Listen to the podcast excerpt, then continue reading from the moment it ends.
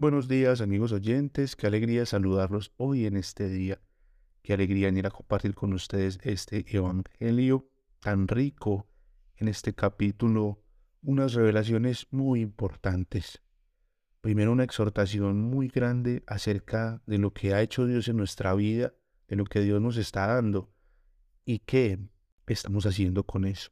Hoy vamos a encontrarnos con una parte muy importante y es esa entrada de Jesús a Jerusalén. Hoy quiero que de verdad dispongamos nuestro corazón porque me gusta mucho hacer esa comparación de la entrada de nuestro Señor a Jerusalén y de la llegada de Él a nuestro corazón.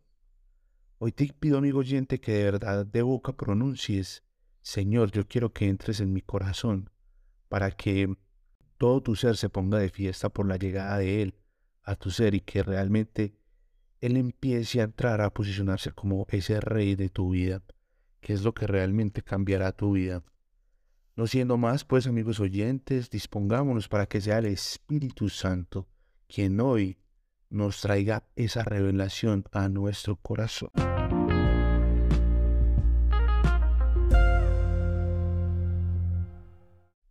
Padre, gracias por esta semana, gracias Señor por este nuevo día, gracias por este amanecer, Gracias te doy, Señor, porque hoy cantan las aves, Señor, mientras hablamos de ti, mientras la creación se sigue despertando. Gracias, Señor, por todo, todo lo que hiciste esta semana en nuestras vidas. Gracias por este fin de semana de descanso, de encuentro contigo, Señor. Gracias porque seguimos disfrutando de tu Pascua, Señor. Gracias porque hay una Pascua para nosotros esperándonos, una Pascua eterna, Señor donde nos vamos a encontrar contigo en el cielo. Hoy te doy gracias, Señor, por el don de la vida, por el don del amor, por el don de la paz, de la paciencia, de la mansedumbre, del dominio propio, Señor, del gozo y la alegría que pones en nuestros corazones. Hoy quiero pedirte, Señor, especialmente por todos los milagros que has hecho, por todas las cosas que nos has permitido ver, Señor, por tu sobrenaturalidad que hoy nos sigue demostrando que eres un Dios que está vivo, Señor, que resucitaste de entre los muertos, que venciste la muerte y que unidos a ti, Señor, todo es posible. Yo quiero darte gracias, Jesús, porque por tu muerte y por tu dolorosa pasión has pagado por nuestra mala conducta, por nuestras debilidades, por nuestros malos hábitos, por nuestros vicios, por nuestro pecado. Gracias Señor porque nos has lavado nos has limpiado. Hoy nos acogemos a ti, Señor Jesús. Solo tú eres santo, Señor, y solo tú eres digno. Solo tú eres un Dios bueno, Señor.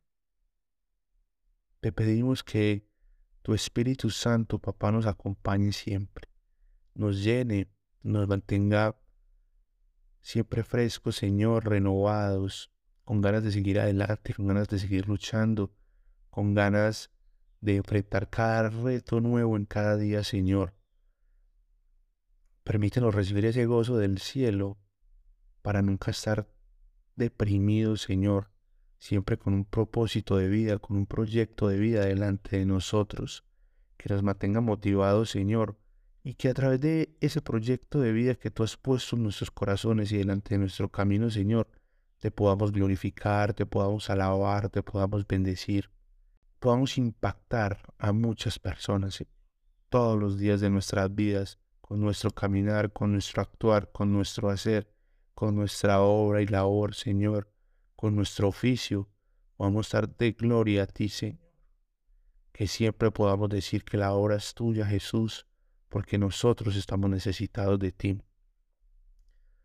Hoy quiero, Padre Santo, pedirte que desates ese milagro en cada corazón, ese milagro de sanidad, ese milagro de sanidad espiritual, de sanidad emocional.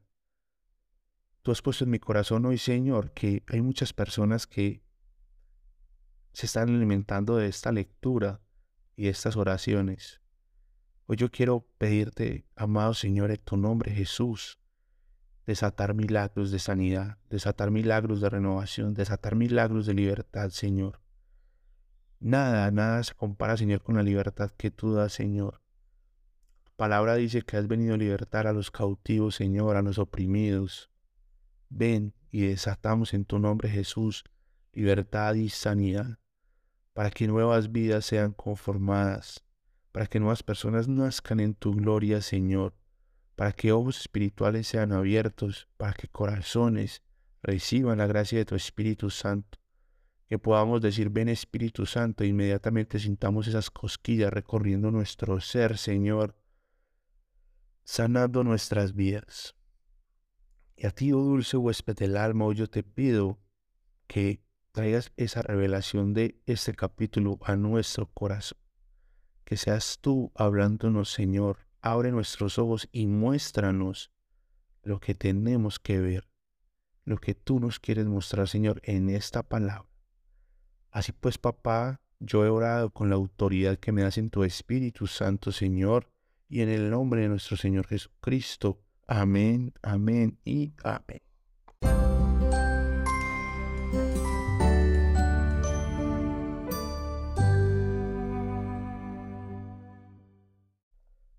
Evangelio según San Lucas capítulo 19 Jesús llegó a Jericó y comenzó a atravesar la ciudad.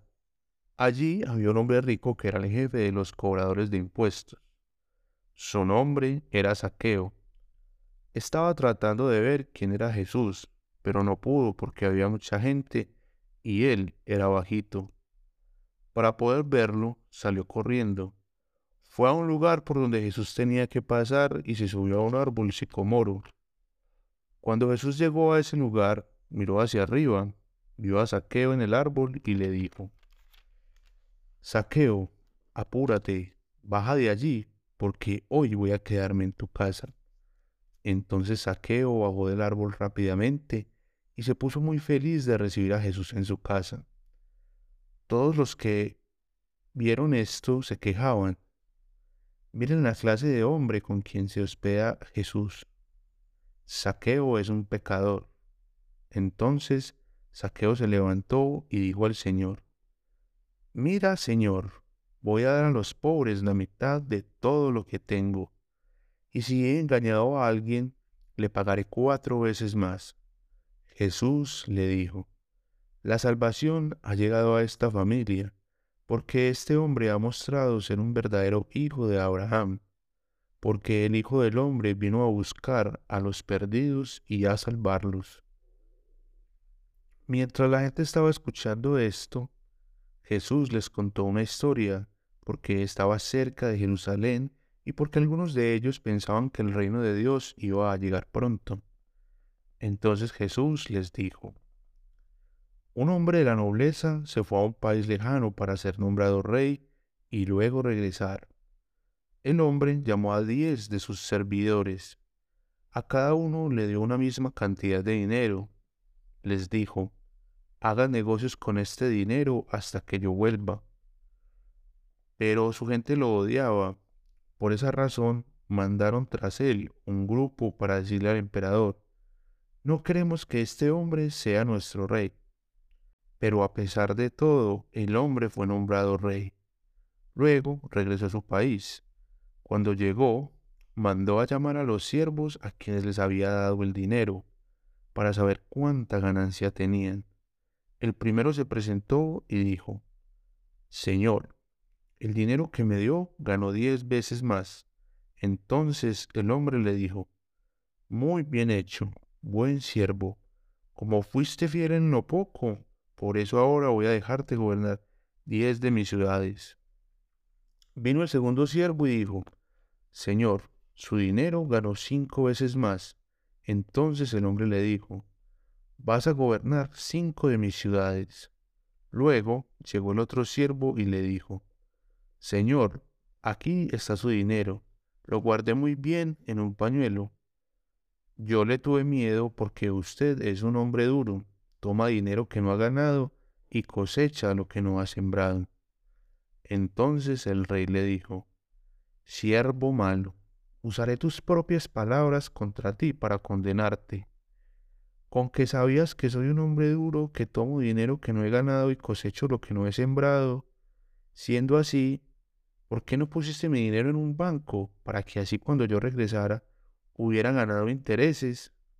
Luego les digo a los que estaban allí, quiten el dinero y déselo al que tiene diez veces más. Ellos dijeron, Señor, él ya tiene diez veces más. El rey les dijo, Yo les digo, a todo el que hace buen uso de lo que tiene se le dará más, pero al que no hace buen uso de lo que tiene, se le quitará todo. En cuanto a mis enemigos, que no querían que yo fuera rey, tráiganmelos y mátenlos delante de mí. Después de decir esto, Jesús siguió su camino hacia Jerusalén. Cuando estaba cerca de Betfage y Betania, en la colina que se llamaba el Monte de los Olivos, envió a dos de sus seguidores y les dijo, Vayan al próximo pueblo.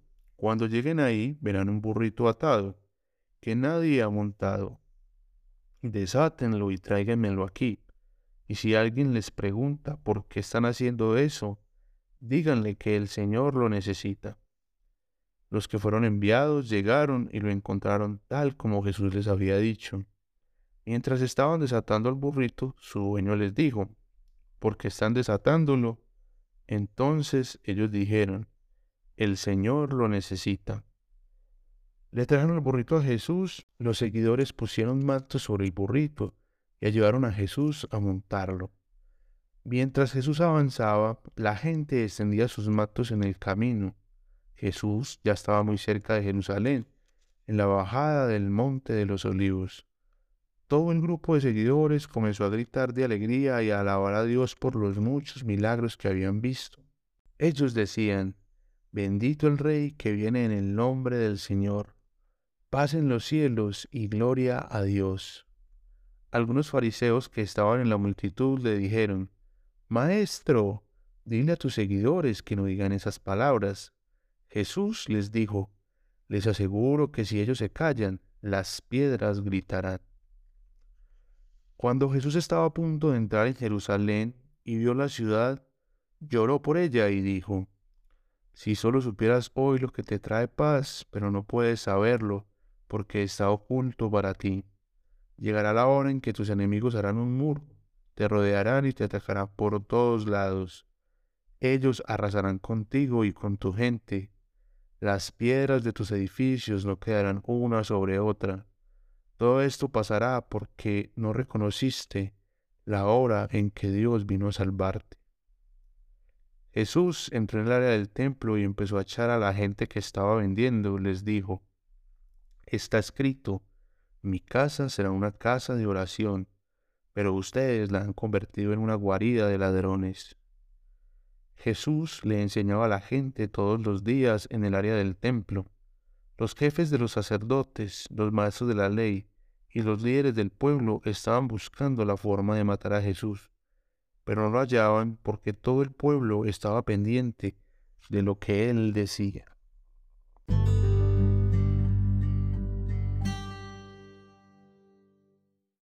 Muy bien amigos oyentes, hoy un capítulo muy rico, un capítulo que de verdad eh, nos llama a abrir el corazón como les decía en la introducción, es un, es un capítulo donde el Señor nos muestra, nos pone como esa comparación de cuando Él llega a nuestras vidas y lo recibimos, y con la entrada a Jerusalén que llega con bombos y platillos y no lo recibimos tampoco. Miren la historia de Saqueo, cómo Saqueo va a buscar a Dios, cómo va a buscar a Jesús por todo lado, y hasta se sube a un árbol muy alto para poder ver a Jesús. Y en ese esfuerzo de buscar al Señor, el Señor ahí mismo lo ve. Entonces, con lo que hablábamos en el capítulo de ayer, de tener esa oración constante, esa oración que no cesa, de, en la cual debemos buscar a Dios en todo momento. Y, y reconocer nuestro pecado, reconocer nuestras faltas, abrir nuestro corazón y poder decir al Señor, Señor, me he equivocado y ahora me pondré a tu servicio como para enmendar las faltas todo el tiempo que he estado alejado de ti. Y podamos tener esa gracia de sentirnos salvados y rescatados por el Señor. Posteriormente, pues en esta parábola de los talentos o de las monedas, digamos que eso lo, nos puede pasar inmediatamente recibimos al Señor. Jesús llega a nuestras vidas con el Espíritu Santo El Espíritu Santo hace obras maravillosas en nuestras vidas y en las vidas de las demás personas. La palabra de Dios nos va a ir conduciendo en un camino en el cual nosotros debemos compartir el reino de Dios en oración, en disponernos a los demás. Eh, hemos hablado al principio de este Evangelio, de ese envío que nos hacía el Señor a servirle, que preparáramos el camino a las demás personas, y acá nos lo confirma. El Señor nos está dotando de, de talentos para que podamos ponernos al servicio de la comunidad. También nos lo dijo que no despierta, que no prende una lámpara para ponerla debajo de una mesa, debajo de una cama. Entonces, Dios nos va a llenar de talento, nos va a llenar de luces para que nombremos a los demás, no es para que nos guardemos todo esto para nosotros mismos. El Señor realmente nos invita a que sirvamos de todo corazón y podamos reconocer que Él es el Señor, que podamos decir, bendito el Rey que viene en nombre del Señor, y paz en el cielo y gloria a Dios. Esa llegada de Jesús a Jerusalén en ese burrito, yo siempre la yo siempre la analizo cuando estoy en la Eucaristía, que decimos en Lozana, que bendito el nombre del Señor, bendito Dios que viene a nuestras vidas. Y siempre hago una oración muy sencilla y es, Señor, abro mi corazón para que tú entres con toda tu gloria, para que tú entres a reinar en mi vida. Y es un momento en el que cada día renuevo mi oración y le entrego al Señor para que Él sea rey, para que Él se apodere de ese primer lugar de mi corazón, que Él haga su obra en mí. Quiero invitar a los amigos oyentes a que ustedes puedan ver, si ustedes están oyendo eso, han llegado hasta acá, han, han escuchado los 19 capítulos, no dejen pasar la oportunidad de abrir el corazón al Señor. Miren que nos va a decir que Jesús llora por Jerusalén, porque se pone triste y llora de verdad porque no reconoció a Dios entrando a su vida. O sea, si ustedes han tomado el tiempo de llegar hasta acá, acompañarme capítulo a capítulo, con las oraciones, con las lecturas, de meditar, de hacer el trabajo que estamos haciendo acá, de reconocer al Señor, abramos el corazón para que Él entre. No digamos que no nos pase como a esa Jerusalén que, que vino el Señor, le mostró el camino, le abrió, estuvo ahí, fue rey y, y lo matamos, ¿cierto? No. Abramos el corazón para que Él reine en nuestras vidas y podamos recibir esa sanación, esa salvación, esa vida eterna y esta gloria de caminar de la mano del Señor. Digamos que es un proceso diario de oración, de entrega, de soltar, pero siempre va a ser de la mano del Espíritu Santo. Como ustedes lo ven, cada capítulo se abre con una oración invocada al Espíritu Santo para que el Espíritu Santo venga a tomar ese control, ese dominio, venga a hacer esa obra de Dios en nuestras vidas. Entonces, la gran llegada de Dios a nuestro corazón la hace en el Espíritu Santo y vamos a ir conociendo más adelante cuando la, misma palabra de Dios nos va a ir mostrando cómo en el Evangelio el Espíritu Santo va a llegar a nuestras vidas y en los hechos de los apóstoles. Recuerden que los hechos de los apóstoles también puede ser que algunas personas lo llaman el Evangelio del Espíritu Santo. Entonces, primero vamos a hacer estos cuatro evangelios bien hechos y después nos vamos a enfrentar al Espíritu Santo para que conozcamos bien qué debemos hacer, cómo lo debemos hacer. Pero solamente con llamarlo, ven Espíritu Santo y tráeme esta revelación. Yo ya estoy abriendo las puertas al Señor. Solamente con yo decir, ven Señor, te abro mi corazón para que tú entres. Te pido perdón por mis pecados. El Señor entra a nuestras vidas. Y y quiero que hoy, en este día que estás oyendo esto, realmente reconozcas, como nos lo decía en el Evangelio ayer, que eres pecador, que estás necesitado de Dios. Humildemente, abre tu corazón, Señor, soy pecador, me reconozco necesitado de ti, te abro mi corazón para que vengas a morar acá. Te hago mi Señor y Salvador. Tú eres el Salvador de mi vida, Señor. Y con esa sencilla oración, sus vidas se van a empezar a transformar, porque cada día la oración va a fluir más, va a ser más sencilla, cada día el Espíritu Santo va a hacer la obra en ustedes. Eso era todo por hoy, amigos oyentes. Me alegra haber compartido con ustedes este mensaje. Nos encontramos este próximo lunes con el capítulo 20. Que tengan un feliz fin de semana y descansen en este día del Señor.